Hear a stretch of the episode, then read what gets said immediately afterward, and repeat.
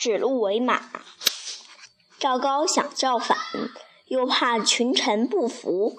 一天，他送给秦二介一只鹿，却说是送给他一匹马。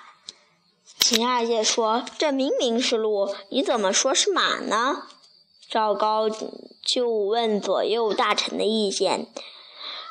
正直的大臣就直说是鹿，怕得罪赵高的大，嗯，大臣纷纷说好马，真是一匹好马。赵高派人暗中杀掉了那些说实话的大臣，再也没有人敢违抗赵高。最后，赵高果然造反，杀了。